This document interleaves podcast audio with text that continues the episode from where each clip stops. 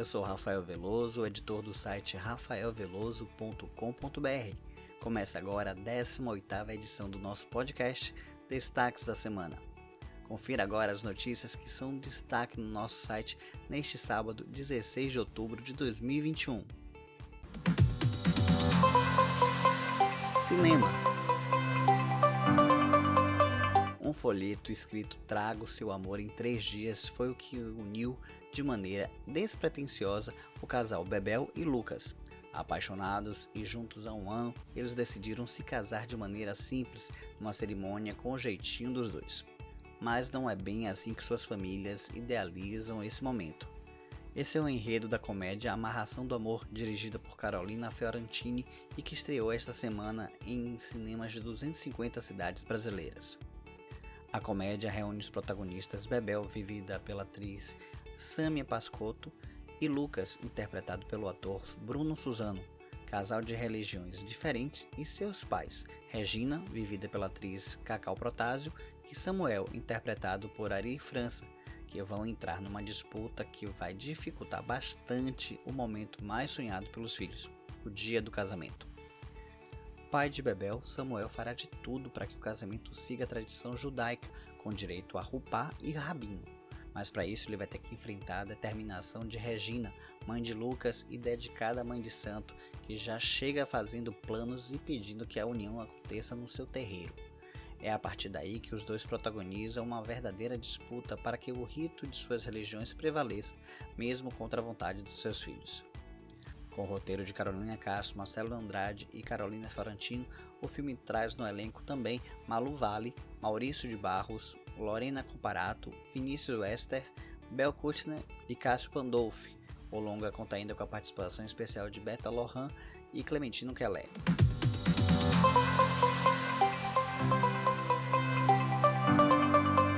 A perspectiva de duas mulheres sobre amizade e o exílio é o que norteia o documentário cubano A Meia Voz, que chegou às principais plataformas digitais brasileiras nesta sexta-feira, dia 15. O longa acompanha a história de duas cineastas cubanas que fogem do país em busca de um futuro melhor. Anos mais tarde, elas se reencontram e compartilham suas memórias e a paixão pelo cinema, através de fotos, cartas e filmes, levando o espectador a mergulhar em suas vidas cotidianas vividas em diferentes países. O longa documental foi escrito e dirigido por Heidi Hassan e Patrícia Pérez Fernandes e reflete a situação dos refugiados da ilha que foi governada por Fidel Castro durante quase 50 anos. O documentário autobiográfico foi o grande vencedor do Festival de Cinema Ibero-Americano de Fortaleza, o Cine Ceará, em 2020. A Meia Voz ganhou o troféu Macuripe nas categorias de melhor longa-metragem e melhor montagem para Eide, Patrícia e Diana Tolcedo. A Meia Voz já está disponível para compra e aluguel nas principais plataformas de streaming. Teatro estreia nesse sábado, dia 15, a versão baiana da última companhia de teatro para o clássico de Nelson Rodrigues, O Beijo no Asfalto. A montagem, que será exibida gratuitamente no canal da companhia no YouTube, tem direção de Celso Júnior e faz uma analogia da obra com a contemporaneidade das fake news. O ator e diretor Celso Júnior e o ator Igor Epifânio conversaram comigo sobre a montagem. Como foi dirigir essa versão do clássico de Nelson Rodrigues em meio à pandemia? Então, Rafael, foi um processo, né? Essa peça, essa montagem, na verdade, ela é fruto de um edital da, da Prefeitura, da Fundação Gregório de Matos, que é o edital Gregórios Ano 2, de 2019. Esse projeto ele previa a montagem de duas peças. A gente estava com a primeira peça em cartaz, que foi a, a Última Virgem. A gente estava com a peça em cartaz quando, quando veio a pandemia e a gente teve que interromper depois de só cinco apresentações e fazia parte também do projeto a montagem de O Beijo no Asfalto. Então a gente teve que inventar realmente uma forma diferente que não ameaçasse as pessoas, né? não, não colocasse em risco. Uma parte do elenco só tomou a primeira dose, outra parte já tinha tomado a primeira e a segunda. Então a gente fez um planejamento de é, os ensaios com texto a gente fez remotamente durante algumas semanas e aí somente na semana agora de que a gente fez a gravação, que é como se fosse uma pré-estreia, é que a gente se encontrou pessoalmente e fez é, três, três dias de ensaio bastante intensos, dias inteiros de ensaio para montar a peça. Mas eu já tinha feito um desenho de cenografia e de movimentação de cena muito bem definido. Então o elenco já sabia exatamente como se posicionar. E o texto de Nelson, que é um texto difícil, né? não é um texto fácil para o ator. Apesar de, de, serem bastante conhecidos, tá? ele tem uma pontuação muito específica. Mas é, eu, eu fiquei muito contente com o resultado. Qual foi o desafio de transpor uma peça teatral para uma linguagem audiovisual? Realmente a gente fica numa fronteira entre audiovisual e teatro, e isso é, isso é uma fronteira nova. A gente começou a, a, a desbravar essa fronteira. Mas com essa montagem de O Beijo no Asfalto, eu optei, junto com o elenco, de a gente fazer isso de uma forma de reafirmar a teatralidade. Então a peça ela tem um caráter mais trágico, que já, já tem no texto de Nelson, só que a gente optou por não naturalizar demais e sim teatralizar. Então a montagem é bastante teatral e isso obviamente está refletido tanto na cenografia quanto na iluminação lindíssima de João Sanches, nos figurinos de Roberto Laplane e na própria direção, na movimentação de cena, é muito teatral, né? É muito trágico.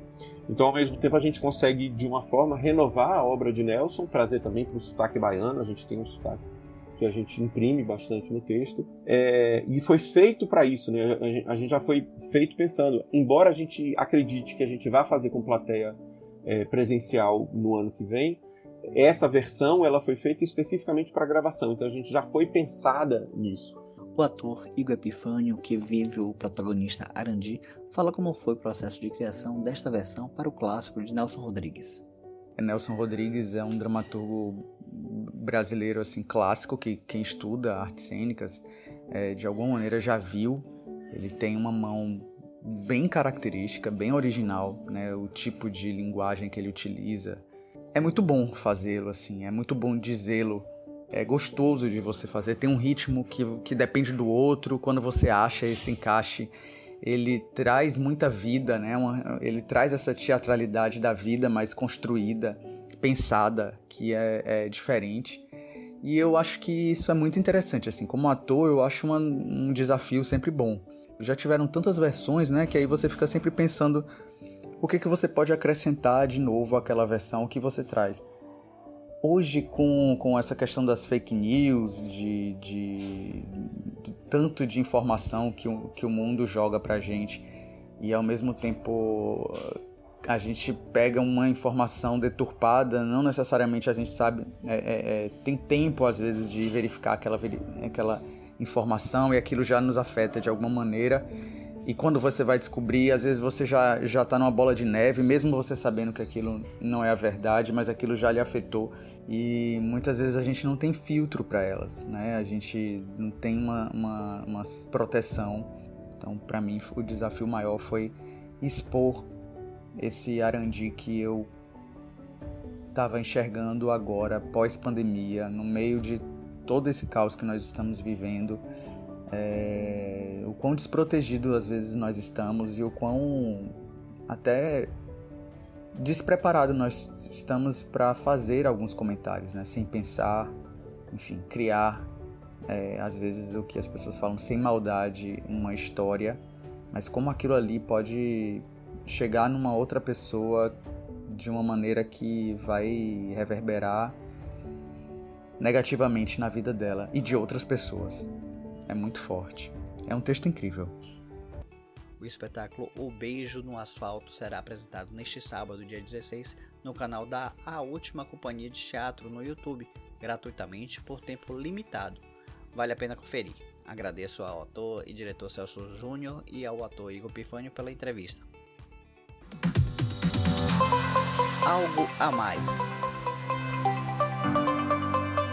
No Algo a Mais dessa semana, Marcos Silva fala sobre o Clube do Livro lançado pelo Netflix, uma ferramenta de leitura para crianças e a série que virou febre do momento. Confira. Olá, ouvintes do podcast Destaques da Semana. Eu sou Marcos Silva e este é o Algo a Mais desta semana. Netflix lança Clube do Livro em parceria com a Starbucks para tratar de obras literárias por trás de suas adaptações. O clube tem início em 16 de novembro e você pode fazer parte acessando netflixbookclub.com. A Netflix disse em comunicado oficial que os leitores receberão notícias sobre livros e adaptações com antecedência. assim como conteúdo exclusivo dos bastidores. Com apoio de especialistas em linguística infantil, roteiristas e pedagogos, o Itaú Unibanco, em parceria com o Google e a Amazon, acaba de lançar a Leia, comando de voz que passa a integrar o programa Leia para uma Criança. O objetivo é provocar imaginação e garantir interações fluidas entre as crianças e seus cuidadores. As primeiras histórias contadas por Leia são Super Protetores, de Gessé Andarilho, Sovaco de Cobra, de Ângelo Rafael Albuquerque Ferreira e A Flor que Chegou Primeiro, de Mayra de Aleluia Pereira. Você já pode conferir no Google Assistente do seu celular ou através da Alexa. Só buscar por Leia para uma criança. E a nossa dica da semana, Rafa, é a série mais assistida da Netflix. Ela é a primeira série do streaming a ultrapassar 100 milhões de visualizações em seus primeiros 28 dias em serviço. Já sabe qual é? Se você pensou Round 6, você está certo. A série de suspense de sobrevivência mais falada das redes sociais e provavelmente você já assistiu ou viu em algum momento algum meme ou algo do tipo nas redes sociais. Mas aqui vale um aviso. Pais, estejam atentos para a classificação indicativa e não permita que seus filhos assistam a essa série se eles não estiverem dentro da classificação etária, tá bom? Essa é minha dica para todos vocês essa, essa série que tá bombada e a Netflix já classifica como o maior lançamento dos seus últimos tempos. E diretamente de plataforma, Rafa, eu me despeço de todos vocês. Espero vocês aqui na próxima semana. Um abraço para todos e até lá. Valeu, Marcos. Até a próxima. Música cantora Zabelê, filha dos músicos Baby do Brasil e Pepeu Gomes, lançou essa semana, junto com Carlinhos Brau, uma nova versão para a música Preta Pretinha, clássico do grupo Novos Baianos. A gravação original de 1972 integra o álbum Acabou Chorare, considerado pela revista Rolling Stones como o maior disco brasileiro de todos os tempos. A nova roupagem da canção composta por Moraes Moreira e Luiz Galvão ganhou videoclipe no canal oficial da cantora no YouTube. Com a intenção de aproximar a obra para sua personalidade, trazendo de volta elementos do pop do grupo SNZ, Girl Band, que a lançou para o mercado em 1997, junto com as irmãs Sara Shiva e Nana Sara, Zabelê convidou o cantor e compositor multiinstrumentista Carlinhos Brau para o dueto em sua versão original, Preta Pretinha, cantada pelo músico Moraes Moreira, que faleceu no ano passado. Eu ia lhe chamar enquanto corria a barca.